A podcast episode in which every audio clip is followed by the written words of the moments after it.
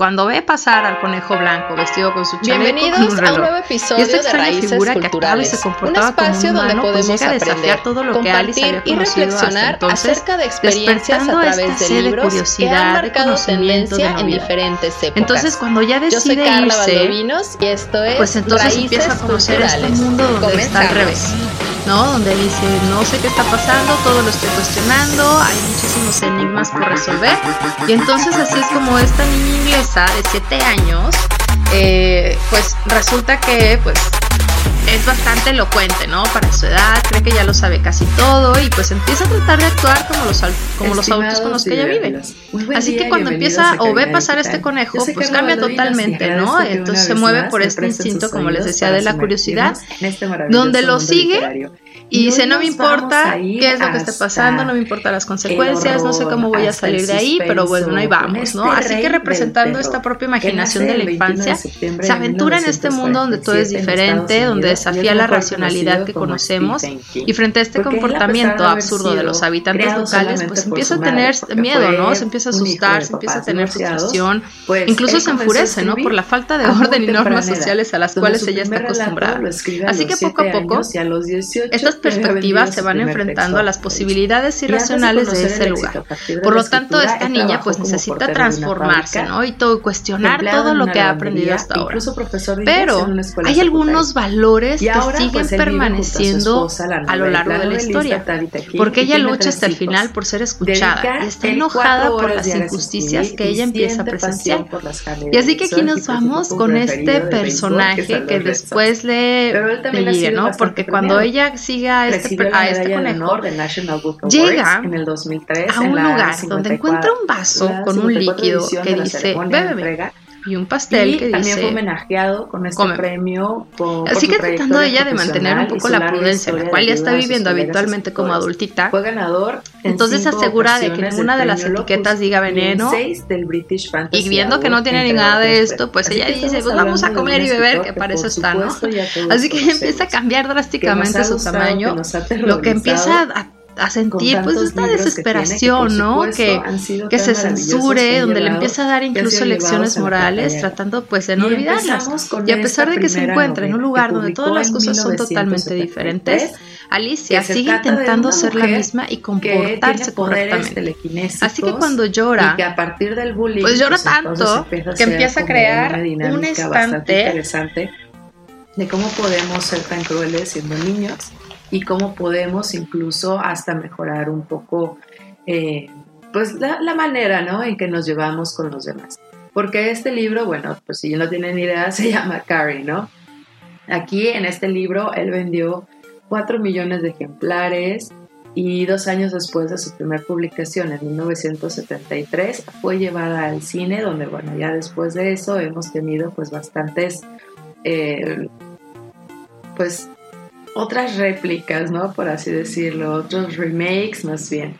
Porque aquí, bueno, en este libro, como les platicaba, ella eh, resulta que es telequinética, ¿no? Empieza a descubrir que tiene estos poderes, eh, empieza a levantar cepillos para el cabello y pues bueno, todo esto se empieza a desatar porque ella empieza a recibir bullying por parte de sus compañeras de la secundaria.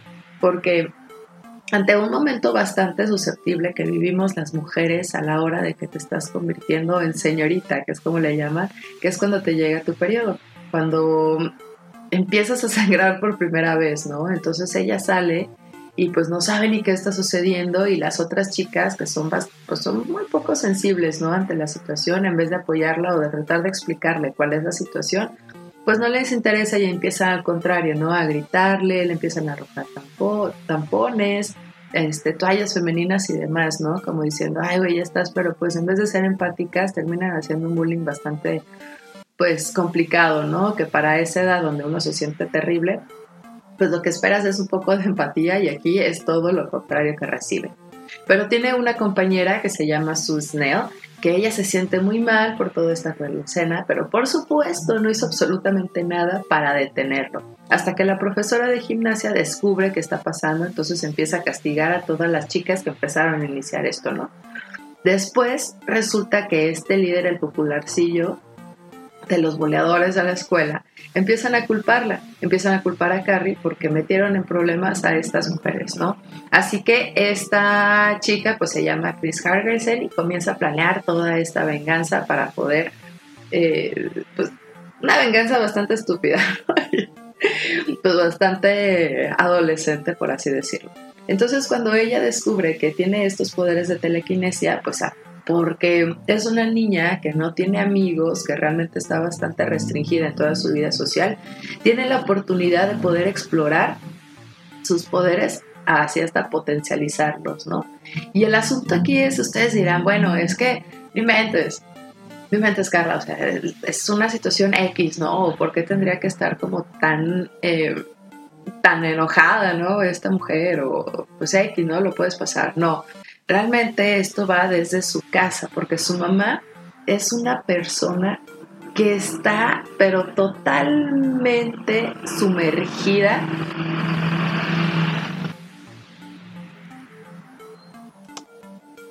está totalmente sumergida en la religión. Es súper religiosa, totalmente extremista.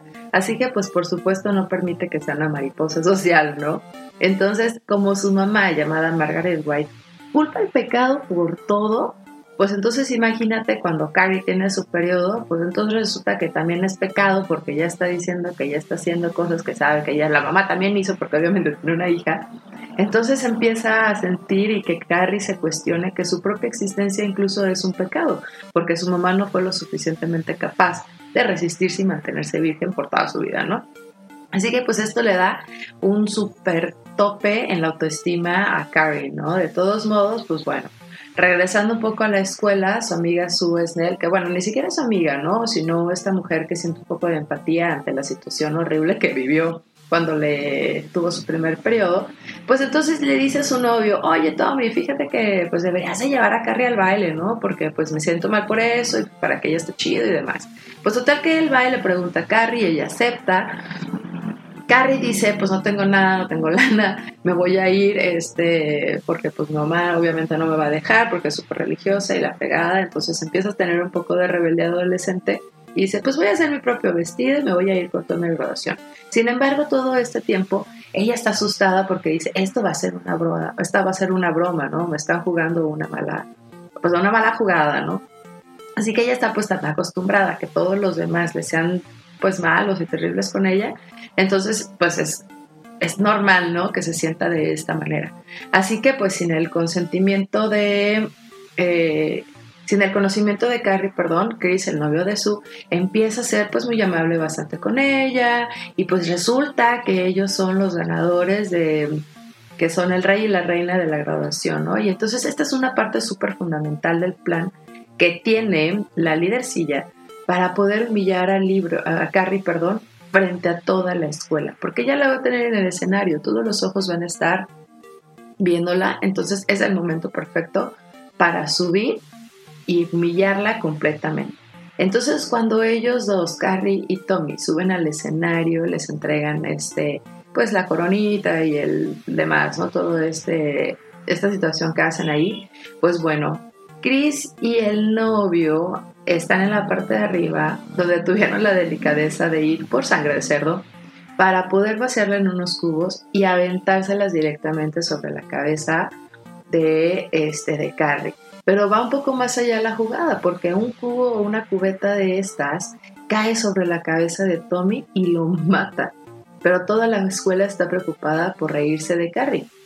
Así que la muerte de Tommy queda como a un lado, a pesar de ser una situación bastante pues complicada, ¿no? O sea, creo que debería de haber tenido un poco más de atención a esa situación.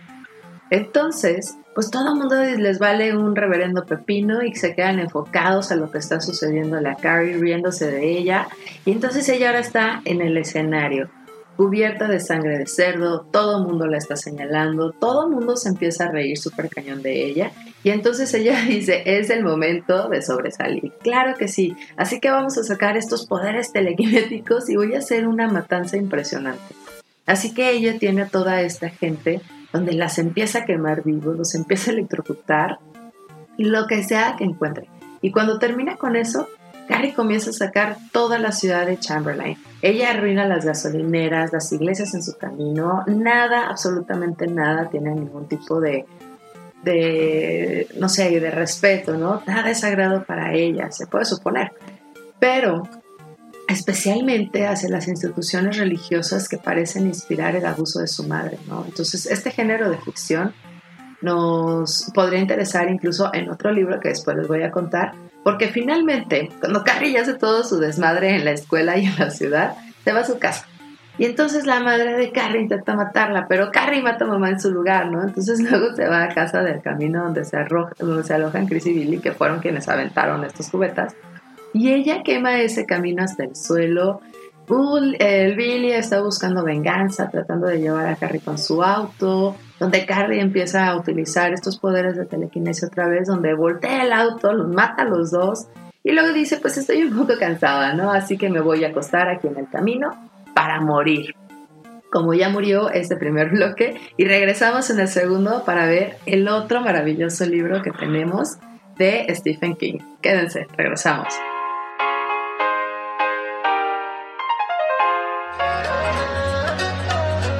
Galletitas, soy Scarlett. Y yo soy Mike de su programa Galleta Surtida. Acompáñenos todos los martes a las 7 de la noche para divertirnos, echar chisme e informarnos sobre todos esos temas que nos interesan a la comunidad LGBT. ¡Ey! Pero también heterosexual, porque aquí no hay espacio para las etiquetas. Recuerda, nos vemos todos los martes a las 7 de la noche por Cabina Digital, lo que te interesa escuchar.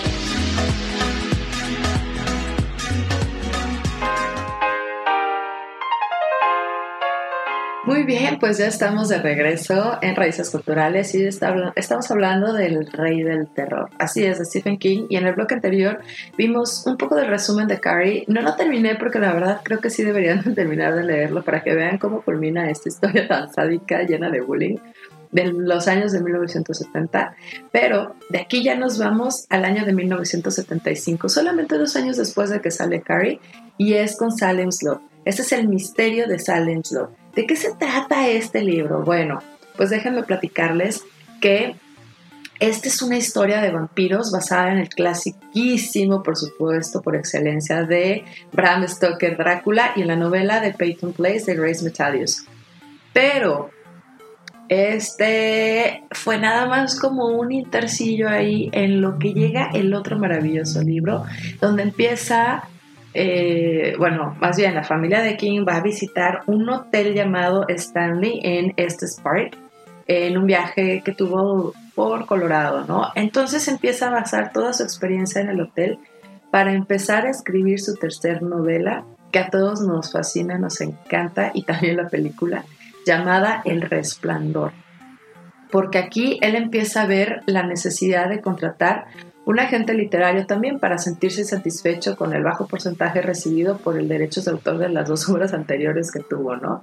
Así que bueno, se empieza a conseguir un contrato literario con Viking Press por tres libros y dos millones y medio de dólares, nada más, ¿no? Así que cuando saca El Resplandor, eh, que fue publicada el 28 de enero de 1977, donde empieza a relatar la historia de esta familia que pasa el invierno, totalmente aislada en un hotel, donde es atormentada por una presencia maligna que quiere apoderarse del joven Danny, ¿no? Dotado también, una vez más, de un poder telepático.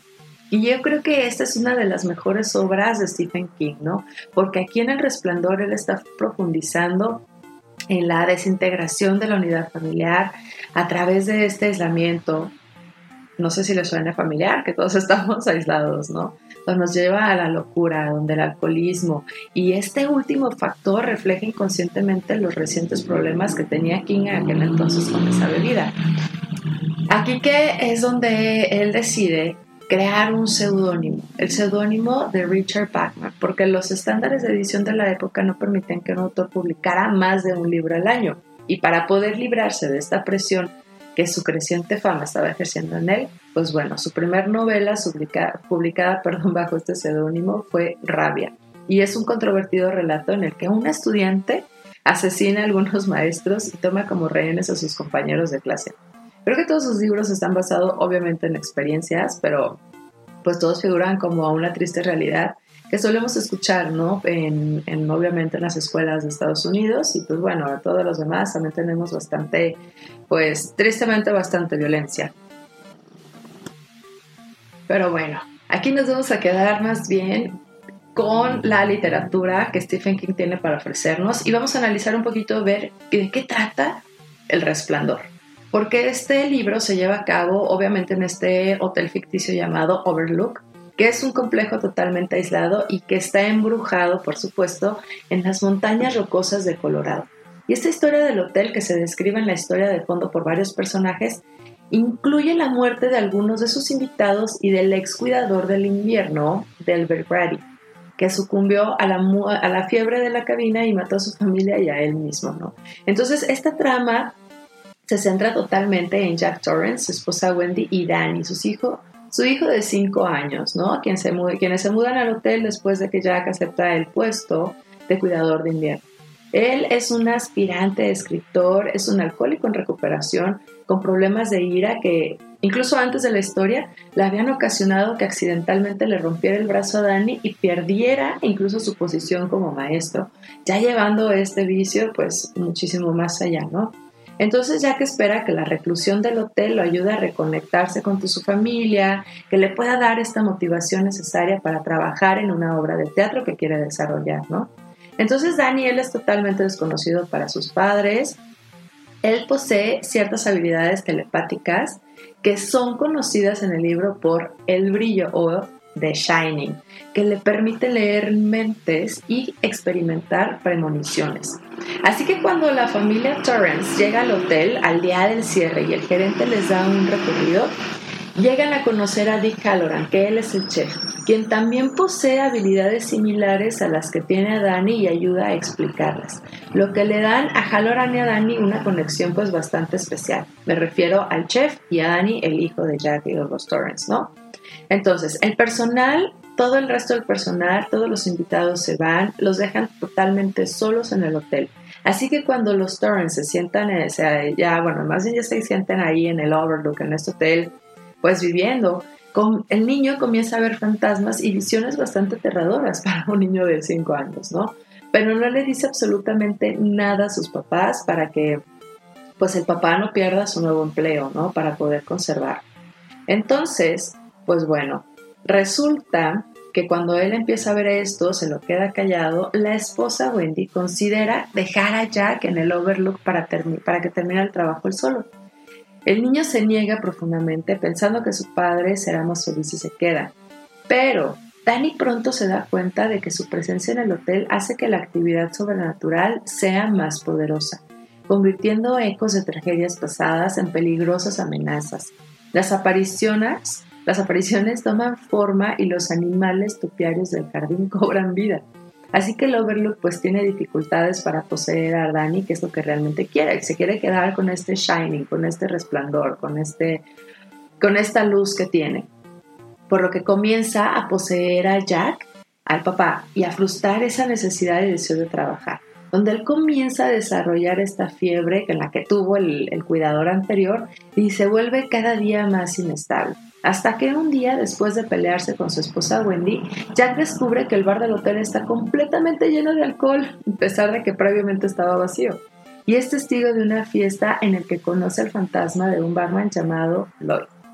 Yo creo que se han de acordar muchísimo también de la película porque está bastante relacionada y está muy bien hecha. Por supuesto tenemos a Kubrick, quien es el que dirige y pues por supuesto está maravillosa, ¿no? Pero bueno, regresando al libro, cuando él se empieza a emborrachar, el hotel le dice a Jack que mate a su esposa e hijo. Donde inicialmente está pues resistiéndose, ¿no? Pero dice, no, no, ¿cómo crees que voy a hacer eso, no? Pero bueno, empieza a tener tanta influencia creciente de, este hotel, está siendo demasiado grande para que él lo pueda manejar y se empieza así a convertir en un monstruo bajo el control, bajo el control del hotel donde empieza a sucumbir a este lado oscuro, esta parte que él quería negarla, pero pues bueno, ahí la empieza a tener. Y así que bueno, pues Gwen y Danny se llevan lo mejor de Jack, ¿no? Lo empiezan a encerrar dentro de la despensa, pero en eso llega el fantasma de Delbert Grady, donde lo empieza a liberar después de hacer que Jack prometa llevar a Danny y matar a Wendy porque se quieren quedar con el resplandor, pero Dani sigue siendo un impedimento. Entonces, les vamos a hacer una pausa para que le den un traguito a su café. Ah, muy bien. Aquí ya podemos seguir. Porque aquí ya nos vamos a una situación, pues ya bastante hardcore, ¿no? Donde está totalmente en su lado oscuro Jack, porque empieza a atacar a Wendy con uno de los mazos del hotel, ¿no? Ella se escapa a la habitación del conserje, se encierra en el baño y aquí es donde conocemos esta maravillosa frase que dice Jack Nicholson, que la interpreta bastante bien en la película, y intenta romper la puerta, ¿no? Wendy le corta la mano con una cuchilla de afeitar para disuadirlo, pero mientras tanto, Halloran recibe una llamada de socorro psíquico de Danny mientras trabajaba en un centro invernal en Florida. Entonces, Halloran, que era el chef, regresa corriendo al mirador solo para ser atacado por los animales de Topiary y seriamente herido por Jack. Entonces, este llamado de rescate estuvo increíble, ¿no? Porque, bueno, podemos utilizar. Pero mientras Jack está persiguiendo a Dani a través del mirador, logra contar, logra tomar más bien el control de sí mismo lo necesario, lo suficiente para que Dani pueda huir. Y así el hotel vuelve a tomar otra vez el control de Jack, ¿no? Lo que lo hace golpear violentamente la cara y el cráneo con el mazo para que Dani ya no lo reconozca. Entonces imagínate qué cañón, ¿no? Cómo se empieza a apoderar esta, pues este ser maligno que, que alberga en el hotel. Entonces, pues bueno, todo este libro o el epílogo del libro se, se desarrolla durante el próximo verano, ¿no? Halloran, quien asumió el puesto de un chef en un centro turístico de Maine, consuela a Danny por la pérdida de su padre cuando Wendy se recupera de las heridas que Jack le infligió, ¿no? Y así que, pues bueno, este bloque también ha terminado, pero yo les recomiendo en verdad que lean este libro porque la película es bastante buena. Debo confesarlo, me hace una, una maravillosa película. Obviamente hay situaciones que no las vas a encontrar en el libro, y que vas a ver en la película, pero pues, por supuesto se tienen que hacer ciertas adaptaciones para hacerlo un, eh, pues mejor, ¿no? Que sea pues mucho más divertido. Pero, por favor, lean el libro, está súper chido, te da, es más, nada más, el personaje de Wendy no es nada que ver como lo vemos en la pantalla grande. Pero seguimos platicando de Stephen King en el siguiente bloque. Regresamos.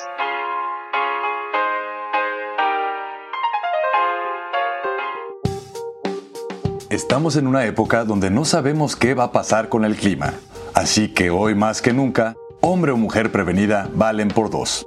Llama a Ingeniería y Construcción y prevé cualquier cosa que pueda ocurrirle a tu casa durante las diferentes estaciones del año. Ingeniería y Construcción. Búscanos en Facebook y pide tu cotización.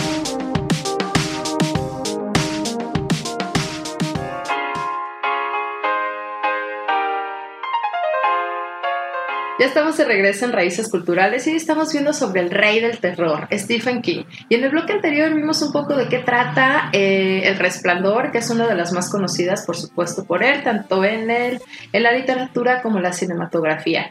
Pero quisiera hacer nada más un pequeño paréntesis para regresar a este segundo libro que se llama El misterio de Salem's Lot, porque como les mencioné anteriormente, está basado, por supuesto, en Drácula de Bram Stoker, pero a mí se me hace que este es un libro que lo ayuda a tomar esta corona como el rey de lo monstruoso, porque lo hace realmente con gran estilo, porque no solamente se comen una o dos, una, dos o tres personas sus personajes, ¿no? Sino que se comen una ciudad, toda una ciudad se están comiendo. Entonces les voy a platicar un poquito de qué trata este libro, porque esto comienza cuando el protagonista Ben Mears regresa a la ciudad de Jerusalén en Maine.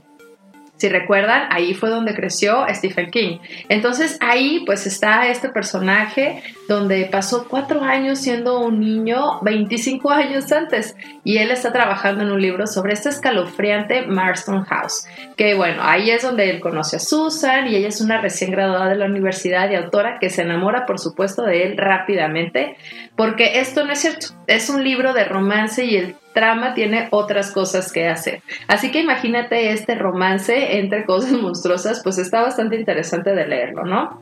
Porque la persona que compra esta casa, Marston, que es donde está haciendo este reportaje, nuestro personaje, resulta que con la ayuda de su amigo Richard Stacker, eh, ayuda a Corvalor, ¿no? Este inmigrante que compró la casa y afirma que están abriendo una tienda de antigüedades, pero en realidad Barlow es una criatura demoníaca que viene a chupar la sangre de la gente.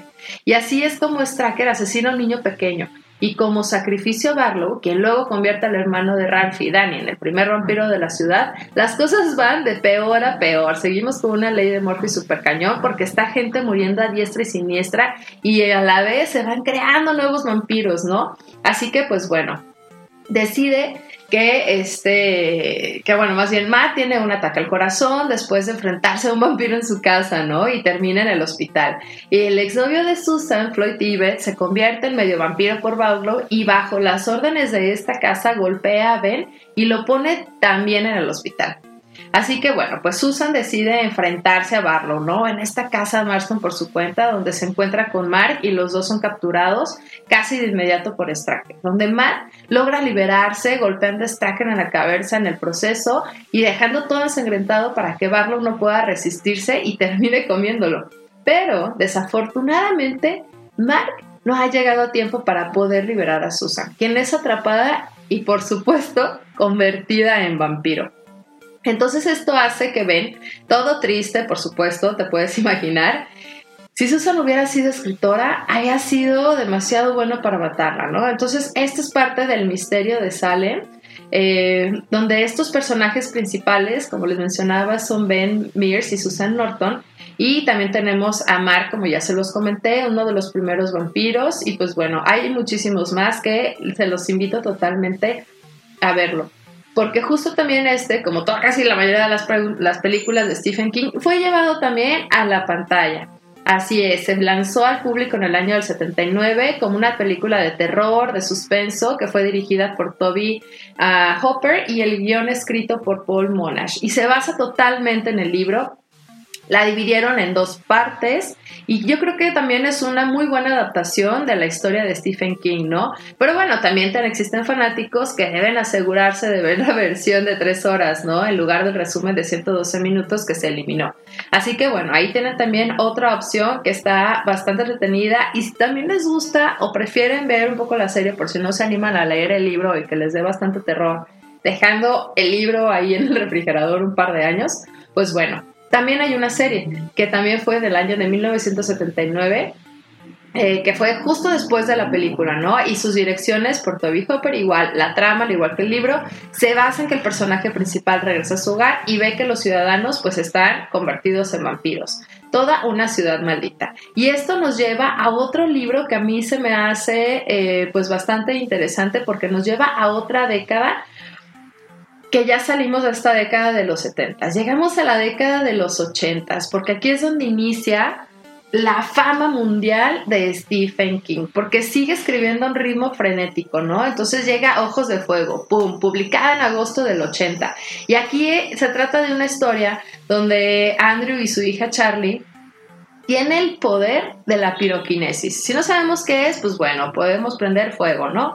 Y ellos son perseguidos por una agencia secreta del gobierno que quiere estudiar y sacar provecho al magnífico don de la niña. Ahí tenemos un poco, si se fijan, es una, es una forma como muy estandarizada que se empieza a crear en todas las películas y libros de Stephen King, ¿no? Es una persona que tiene cierto poder, que lo quieren, eh, necesitan tener su poder de una u otra manera, pero bueno, se va como cambiando un poquito. Y después nos vamos al año del 81, donde llegamos con Carretera Maldita. Esta es una novela publicada bajo el seudónimo de Batman que les había mencionado anteriormente, y aquí se explora la obsesión de un hombre que se niega a abandonar su hogar porque debe ser demolido, ¿no? Para que se pueda construir una nueva carretera. Y después publica un ensayo llamado Dance Macabre, que aquí el autor examina la influencia de la ficción de terror en los medios escritos y audiovisuales. Así que este ensayo, escrito en su estilo narrativo habitual, logra ser galardonado en los premios Hugo y Locos. Y finalmente llega esta novela en agosto donde el autor relata la historia de un perro San Bernardo que contrae rabia y se convierte en una formidable máquina asesina. Yo creo que ya deben de saber cuál es. Si seguimos un poco Stephen King, ya sabemos que estamos hablando de Cuyo, porque esta novela vendió cerca de 350 mil copias en su primer año y incluso tuvo un premio en el British Fantasy. Y entonces la alta tasa de estas tres publicaciones, que se mantuvo en el año de 1982, pues aquí es que, igual que en 1981, publica otra novela bajo el seudónimo de Batman, que es El Fugitivo, nuevamente ubicándose en un futuro distópico que, trae consigo un espectacular público mortal, ¿no? Es un poco similar la idea utilizada en La Larga Marcha de 1979 y pues bueno, de aquí llegamos a otra extensa saga. Esta saga se me hace bastante interesante y la verdad a mí me ha costado mucho trabajo leerla porque sí soy súper miedosa y se trata de La Torre Oscura. En esta novela se relata la épica historia de Ronald de Shane, que es un pistolero que busca llegar desesperadamente a la Torre Oscura, en una legendaria edificación donde convergen todos los universos. Aquí, Stephen King se basa en dos obras clásicas. Dos obras clásicas. Una es el poema The Child Roland to the Dark Tower Came de Robert Browning, y por supuesto El Señor de los Anillos, que creo que aquí nos podemos, bueno, esta es de J.R.R. Tolkien, ¿no? Que a mí sí se me hace pues bastante notoria la, pues esta fusión, ¿no? Que hace de, de, de, esta nueva saga que comienza, porque pues el Señor de los Anillos pues también nos habla, ¿no? De cómo tienen que regresar este anillo a una torre donde se hizo y demás. Entonces aquí también él empieza a hacer toda esta saga con la Torre Oscura. Y pues para hacerlo como un resumen tal cual de qué trata, pues es que resulta que Ronald Deschain, este personaje, es el último miembro electo de una prestigiosa orden de, caballería conocido como pistoleros. Y el último de la línea de Arthur Elf el análogo del mundo del rey Arturo, como todos los conocemos. Entonces imagínate que viene, bueno, toma ahí ciertas cosas legendarias que ya conocemos, pero se me hace pues bastante interesada, porque está también políticamente organizada entre las líneas de una sociedad feudal.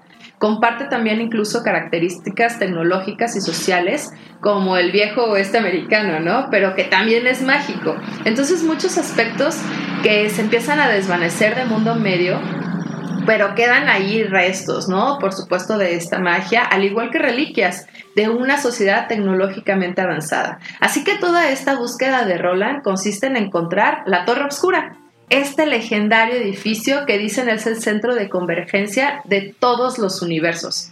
incluso se menciona que el mundo de Roland se ha movido, entre comillas, y parece estar destruyéndose. Entonces estas poderosas naciones fueron eliminadas por la guerra, Ciudades enteras, regiones desaparecen sin rastro y el tiempo no corre en forma normal.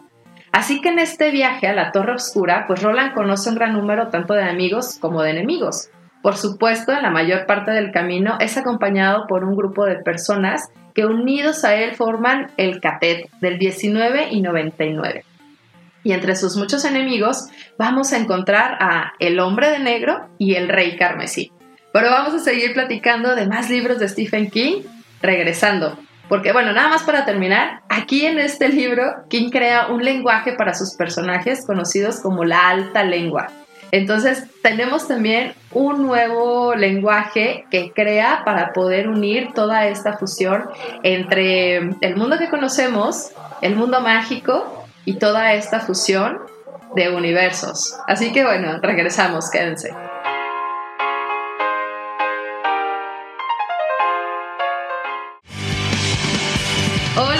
Yo soy Carla Baldovino. Y yo soy Gaby Cárdenas. Y marchemos juntos porque hemos sido criticados, juzgados y etiquetados. Y es momento de decirlo sin miedo al qué dirán. Siempre con la mente fría, el corazón en la mano y la verdad en la boca. Recuerda todos los miércoles a las 8 de la noche, Labios sin censura. Y los lunes de repe a las 7 por cabinadigital.com. Lo, que, te interesa escuchar.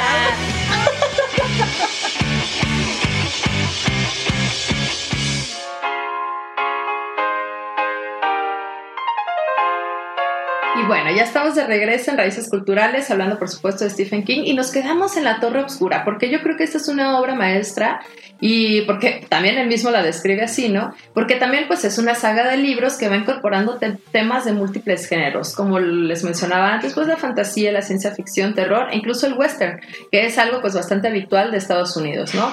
Así que esta saga consta de ocho libros que nos cuenta pues esta historia de Ronald Deschain, este pistolero y su búsqueda de una torre cuya naturaleza es tanto física como metafórica, ¿no? Porque esta torre es el nexo de unión de los distintos mundos y ahora pues está en peligro.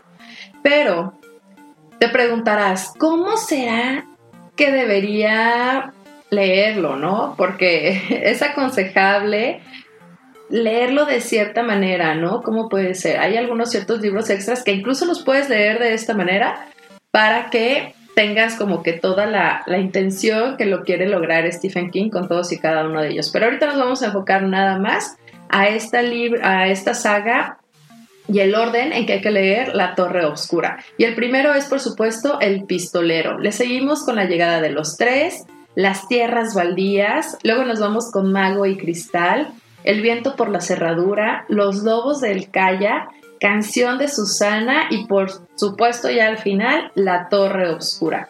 Yo espero que si se aventuren a conocer esta gran saga y disfrutes muchísimo de leerla, pues toda. La verdad es que sí son libros bastante extensos, entonces no te va a llevar como una o dos, dos días, ¿no? Leerla. Digo, si lo haces así, qué chido, pásame tu método de lectura rápida.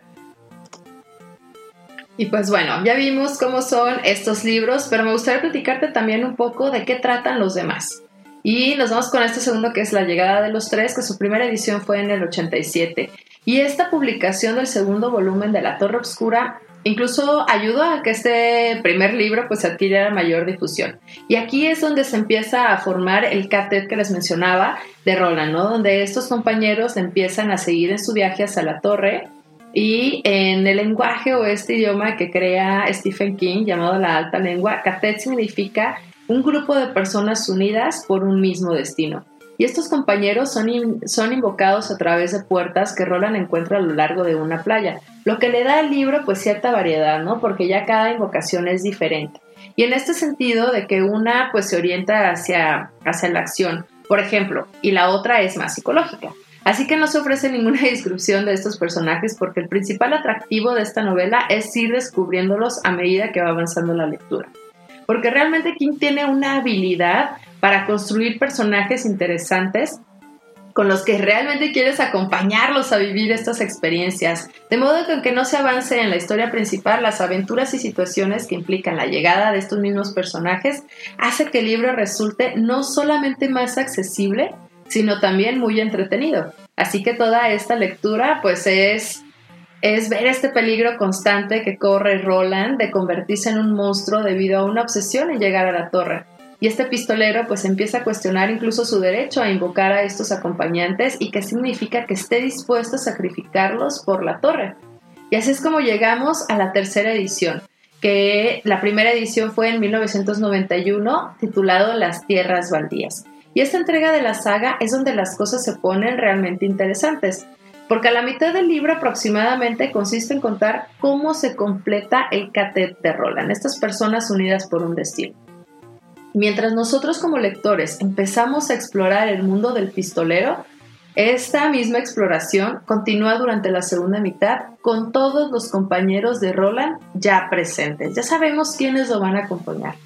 Y este libro se va o se basa en el desierto. El segundo transcurre en lo que parece una playa, una playa sin fin. Y en este tercer libro, por fin conocemos más el mundo de Roland, no solamente los paisajes, también sus mitos, también la gente, porque aquí empieza una verdadera travesía hacia la Torre Oscura. Y en este sentido, resulta un libro incluso más rico, especialmente a medida que el Catet va avanzando y se enfrenta a villanos memorables. Así que esta saga de la Torre Oscura, cuando originalmente se publica en 1991, pues no gozaba de la popularidad que tiene hoy. Pero yo creo que actualmente es lo suficientemente popular para que su mundo contamine el nuestro. Y de aquí nos vamos a la siguiente edición, que es la cuarta, llamada Mago y Cristal, que aparece por primera vez en 1997. Y vamos a confesar que realmente no se disfruta tanto la primera vez que lees este libro como los anteriores. Pero bueno, también estamos hablando de que ocurrió a finales de los 90, ¿no? Cuando Ediciones pues publica este libro como La Torre Obscura, la bola de cristal. Y el peso de esta primera impresión es responsable de que solo se leyera este libro una vez, ¿no? Al contrario que los tres anteriores, teniendo pues en cuenta que la lectura para este artículo pues ha leído unas cuatro veces cada uno, ¿no? O para esta edición más bien. Así que este hecho pues tiene su lado positivo, porque se centra en el pasado del pistolero y un amor adolescente, un amor adolescente que hizo que este fuera una novela especialmente complicada de escribir para Stephen King, porque no solo le estaba costando cada vez más entrar en el mundo de Roland, sino que también le preocupaba no poder retratar de forma creíble el amor entre estos jóvenes, porque él hacía tiempo que había dejado atrás pues esa época, ¿no? Ya había pasado bastante. Y además, pues aunque le costó la escritura de esta misma, en el mundo de la Torre Obscura se encuentra muy presente en la obra de King, ¿no? Empezando a aparecer abundantes referencias a este universo en las novelas escritas entre los volúmenes 3 y 4, ¿no? Además de que ya se aparecen en los libros de la Torre Obscura, hacia el resto de la obra de King y obras de otros autores. Así que en Mago y Cristal, el inicio de los protagonistas llegan a una ciudad que ha sido arrasada por el capitán Trotamundos. Pero Mejor nos vamos al siguiente, Al viento por la cerradura, una novela de la Torre Obscura. Y su primera edición fue en el 2012. Y se publica ocho años después de la que acabamos de ver, ¿no? De esta de Magos y Cristales. Y la razón por la que el autor decide colocarlo aquí es que cronológicamente transcurre entre los volúmenes 4 y 5. Y de hecho, Stephen King considera esta novela como el volumen 4.5, o sea, no es ni otra, te queda ahí como el medio, ¿no? Sí lo puedes llegar a leer de forma independiente para que puedas apreciar mejor eh, tras haber leído Mago y Cristal, ¿no? Porque el viento, el viento por la cerradura se inicia un poco más tarde del final del volumen 4. Así que la estructura de esta novela, además, pues también se parece bastante a la de Mago y Cristal. Se inicia con el catet de Roland, donde está siguiendo su camino al poco tiempo de lo que sucede al final del volumen 4, cuando todos los protagonistas necesitan encontrar refugio para sobrevivir una terrible tormenta. Y mientras esperan a que pase, pues Roland cuenta otro episodio de su juventud, esta primera historia dentro de la historia, que a su vez, dentro de esta segunda historia, pues el joven Roland cuenta una tercera historia, que es la que da título a la novela. Y así que, pues de ahí, por otro lado, pues em, sí se disfruta, ¿no? Esta aventura del joven protagonista, porque va mencionando, eh, pues, otros misterios, ¿no? Eh, debe investigar unos ataques de un hombre piel, eh, salva la identidad de una criatura y otro misterio que han de desentrañar los protagonistas. Aparecen las hermanitas de Luria, eh, publicada por primera vez en el 98 y es un relato que cuenta una aventura cuando éste lleva ya un tiempo persiguiendo al hombre de negro.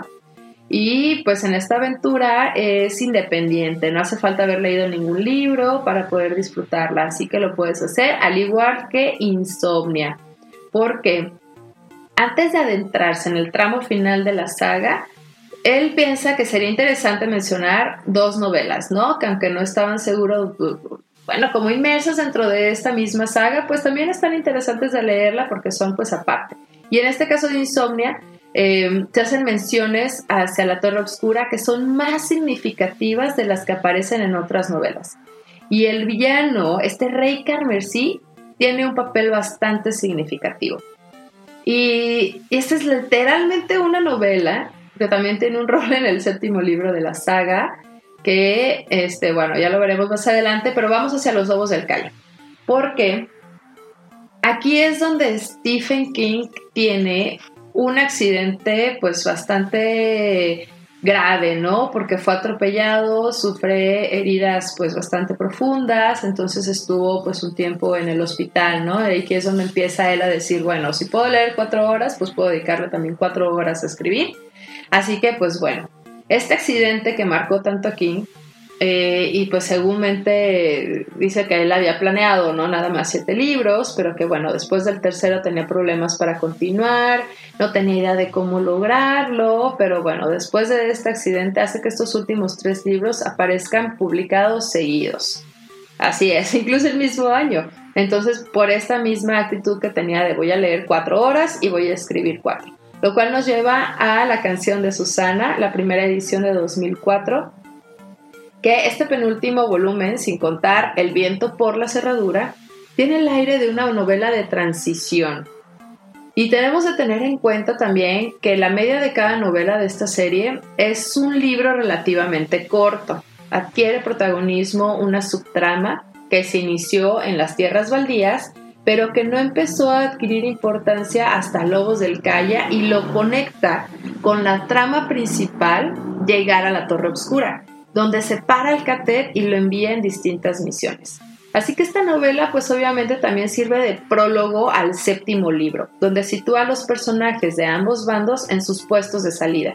Es el que hace más evidente incluso que la saga entera es toda una masiva novela, porque sin los libros que la preceden y continúan, esta novela sería totalmente incomprensible, no tendrías idea de qué está tratando.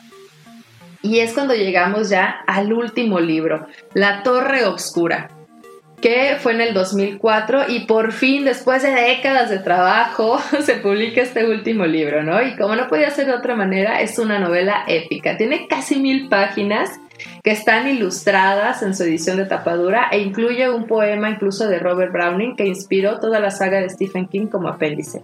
Su primera mitad es muy, muy trepidante, perdón, con Roland y su catet, y pues bueno, hablando de finales, todo, todo, todo tiene un final, como este bloque, como este capítulo, que nos quedamos ya sin tiempo, pero recuerden escucharnos el siguiente lunes a las 12, si no por Spotify, para esta primera parte de Stephen King.